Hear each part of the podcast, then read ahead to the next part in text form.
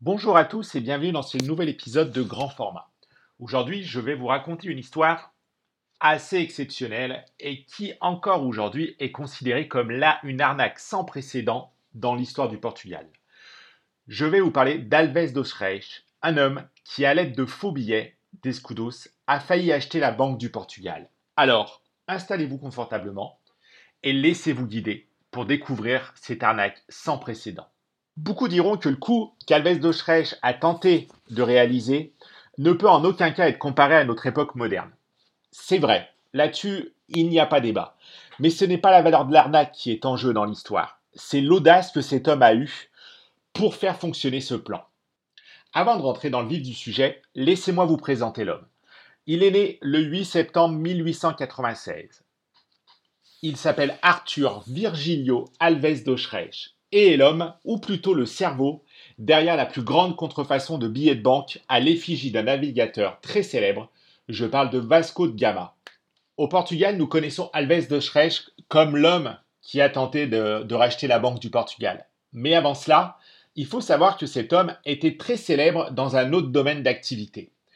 Il était spécialisé dans la falsification de documents et de signatures.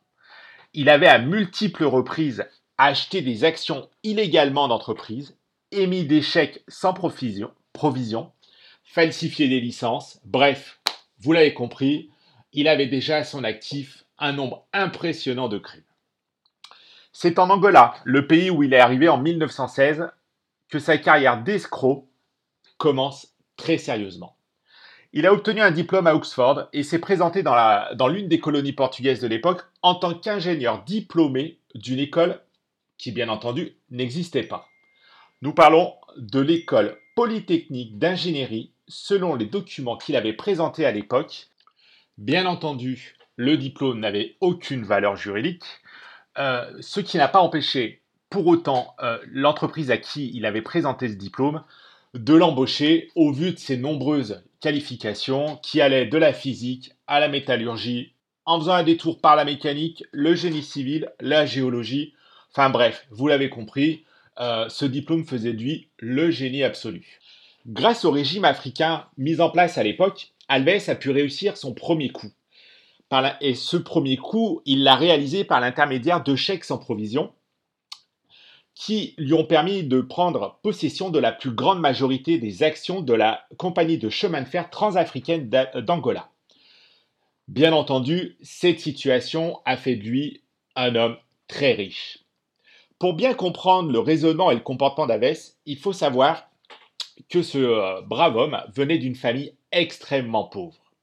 Et plus jeune, il a subi de multiples humiliations devant la famille de son épouse, Louisa Jacobetti.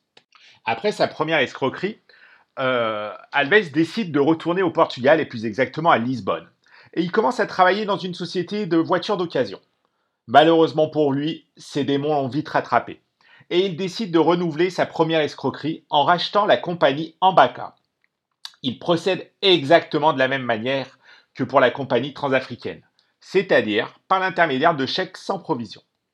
Une fois aux commandes de cette nouvelle entreprise, il décide d'utiliser l'argent pour couvrir les chèques sans provision qu'il avait précédemment passés. Malheureusement pour lui, les choses vont pas se passer comme il l'avait prévu. Avant même qu'Alves ne puisse prendre possession enfin, puisse prendre le contrôle total de l'entreprise en Baca, il est arrêté pour détournement de fonds et trafic d'armes. Il fut bien entendu arrêté, jugé et condamné. Alves n'a pas eu d'autre choix que de faire un petit séjour en prison. Et c'est là où, il va, où va naître dans, dans cet esprit de génie euh, la plus grande escroquerie et surtout la plus ambitieuse. Et c'est cette escroquerie qui va le faire rentrer dans l'histoire du pays en tant que le plus grand arnaqueur du Portugal. Pour bien comprendre la situation, il est important que vous sachiez qu'à l'époque, les billets d'escudos n'étaient pas fabriqués au Portugal. La Banque du Portugal avait confié cette impression à l'entreprise londonienne Waterloo Son. Et le plan que je considère comme machiavélique reposait sur cette faille. Alves avait donc décidé simplement de détourner l'impression des billets. Et pour y arriver, il ne s'est pas cassé la tête. Je devrais même dire, il s'est pas pris la tête. Il a établi un faux contrat qu'il a fait reconnaître chez un notaire. Et pour y arriver, il a simplement fait falsifier les signatures de l'administration de la banque portugaise. Et c'est de cette manière qu'il a mis en place son plan. Bien sûr, il n'était pas seul dans ce, dans ce stratagème de malade. Avec lui, deux complices. Le premier, un financier néerlandais, Karel Mareng, un espion allemand, et José Bandera, qui était le frère de l'ambassadeur portugais à La Haye. La situation politique du Portugal, pour l'époque, était vraiment en pleine effervescence. Euh, le gouvernement avait été formé à la va-vite, le pays traversait une crise économique désespérée. Pour Alves, c'était du pain béni. Il a profité de la situation et il a réussi à convaincre, je ne sais pas comment, les Anglais que l'impression des billets de banque devait se faire à partir de maintenant de manière très privée et que l'argent était destiné à un prêt pour, le développement de l'Angola. La nature plus que délirante mais méticuleuse d'Alves l'a également amené à falsifier des lettres de la Banque du Portugal à destination de l'entreprise londonienne Waterloo Henson. Tout était prêt pour faire un coup parfait qui lui aurait permis, lui, le fils du modeste Congoliero de Lisbonne, l'un des hommes les plus importants du pays. Face à l'ampleur des faux documents qu'avaient réunis Alves et ses complices, et qui avaient été authentifiés et validés par notaire, qui et ceux qui par définition en avaient fait des vrais documents, ils ont tout simplement convaincu la société anglaise d'imprimer 200 000 billets d'une valeur nominale de 500 escudos. Pour vous donner un ordre d'idée de la valeur de l'arnaque, ça représentait pour l'époque 1% du PIB. À cette même époque, les billets étaient à l'effigie de Vasco de Gama. Tous les billets du Portugal, pas spécialement ceux que Alves et ses complices avaient réalisés. Et ils avaient tous la même date, c'est-à-dire le 17 novembre 1922.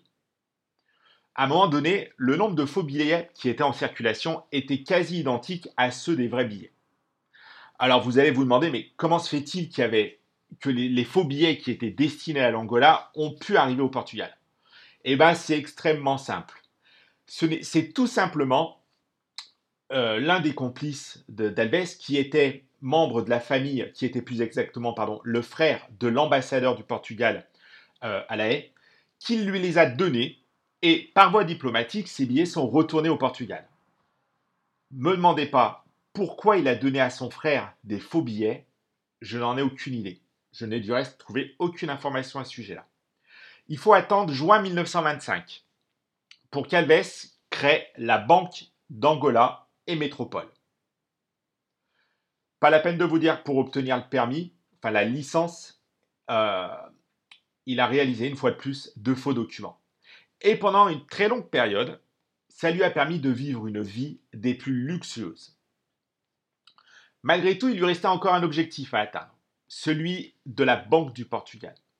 À l'époque, la banque était encore en partie privée. C'est pourquoi Alves a pu racheter les actions de, la partie privée de la banque, ce qui lui a permis d'envahir le marché de ses contrefaçons et par la même occasion d'empêcher les enquêtes d'État concernant ce trafic de faux billets. Il était à quelques doigts de pouvoir contrôler la distribution de l'argent au Portugal. Malheureusement pour lui, toutes les bonnes choses ont une fin. Et il se trouve que le, peuple portugais dit les choses différemment, mais ça veut dire exactement la même chose.